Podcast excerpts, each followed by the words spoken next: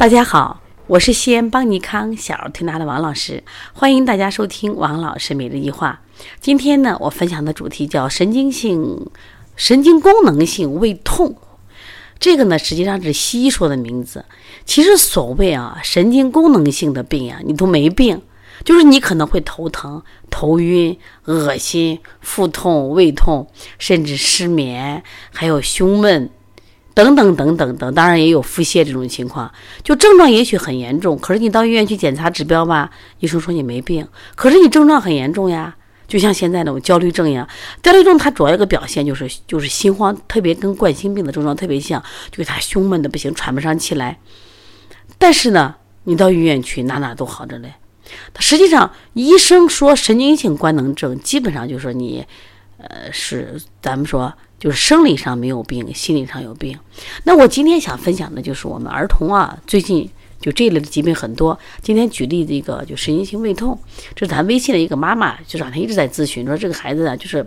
老是这个胃胀、胃痛，然后这个的就打嗝呀、恶逆，但是到医院去检查啊，哪哪都好着嘞。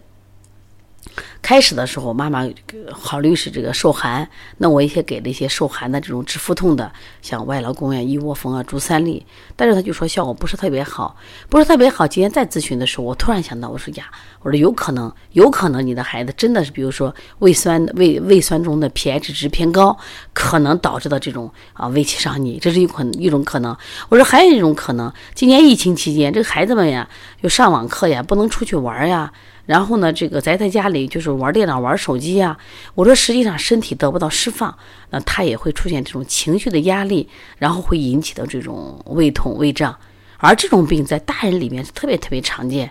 特别是比如中考前期、高考前期，或者我们在一些比如说职业证书考前的时候，都会出现这症状。那这些呢，你到医院检查的话，他可能没有生理上的疾病，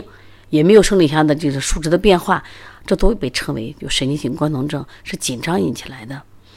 那么今年实际上我感觉到啊，今年因为戴口罩呀或不出门，这种感冒发烧的孩子确实比较少。但是就来咨询、来调理这个抽动多动的孩子特别多了，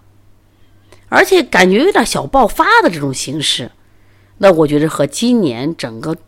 就从过年到现在啊，你看将近半年的时间，我们不能出门，不能与人交流。啊，不能就是啊，像平常一样啊，近期啊所想的去玩呀，去去去撒欢啊，特别孩子们，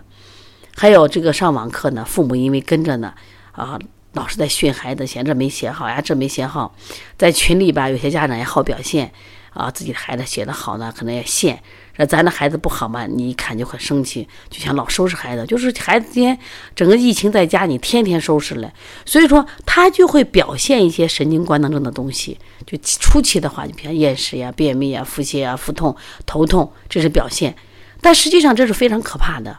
因为就这些病呢，一旦发生呀，它不像感冒咳嗽，它一般的药物治疗很简单。那是神经性的病，就是接近于心理性的疾病的话，它不是靠药物能解决的，甚至药物会起反作用。那更多的怎么处理呢？就是看着他的症状像身体上的症状，实际上是他身体高度紧张，这种腹痛呀都是痉挛性的腹痛，就肌肉紧张，比如胃的肌肉紧挛、胃壁肌肉紧挛，比如说他胸闷心慌，是他可能心悸紧张，是不是？甚至抽动症的孩子就抽动特别明显，是他身体的全身肌肉紧张。那我给妈妈怎么举例子？我说你看，比如说你突然呢，在那开会了，我突然把你叫到台上，你说个话，你好紧张，你第一个反应就清嗓子，嗯嗯嗯。那你为什么会清嗓子？实际上是你的喉咙的肌肉紧张，然后呢，你的手抖抖抖抖抖，你的腿也开始抖。我说为什么？这为什么会抖？是紧张引起的抖动。我说孩子也是一样。我说你看，你每天啊盯着他学习，啊他可能。他可能不够认真，你又骂他又训他，因为平常在学校里头可能这种机会少一点，老师嘛可能偶尔吼一句，这妈妈守着跟前二十四小时在屋里待着，就不停的吼，所以说孩子压力会非常非常大。那这种压力大，反映到不同的方面，就会引起不同的疾病。所以我就希望家长呀，在今年的这种特殊时期啊，当然现在呢，就是呃国内的疫情越来越就是减轻的情况下呢，或者适当的要带孩子出去玩一玩，找同龄孩子啊，就是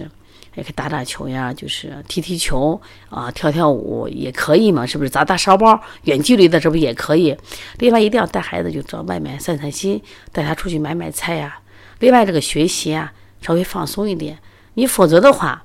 今年假期这种特殊情况，学多少不重要，学什么也不重要。如何在这种特殊的环境下，让我们能心情愉快？我觉得比这个学什么东西会更重要，是不是？就是面对危机，我们怎么去度过这个危机？怎么去平平谈我们这样的心态？可能我觉得这种教育可能会更好一些。所以我希望今天的分享也能告到告诉到家长啊。那最近呢，我想给大家多分享几个关于这种呃就儿童心理性的疾病的，希望大家都能多听听。希望对你有启示，也希望我们儿童同行啊，以后在自己的店里头，除了接感冒咳嗽的孩子，其实我觉得抽动多动啊这样的孩子你接一下。因为我在二零一八年的时候，我们当时邦尼康呢就搞了一个就是关于抽动多动论坛，然后到了一九年，我根据我们的论坛就写了一本多动抽动的四合一，其实加一等于五合一疗法，四加一疗法。这当时其实包括香庭疗法，就是心理疗法，哎，临床效果就特别好。那今年的看，我们真的店开了以后呢，疫情后客户也不是很多，但是明显的就调抽动症的孩子其实还不少，所以说我想今天的分享能帮到大家，也希望大家呢就是，呃，一定要多学一些儿童心理方面的知识，在儿童心成长过程中，一定记住身体健康和心理健康同等重要，甚至心理健康可能就是内心世界的这种关注还会更重要。好，谢谢大家。大家有什么问题要咨询的话，可以打我的电话幺三五七幺九幺六四八九，幺三五七幺九幺六四八九。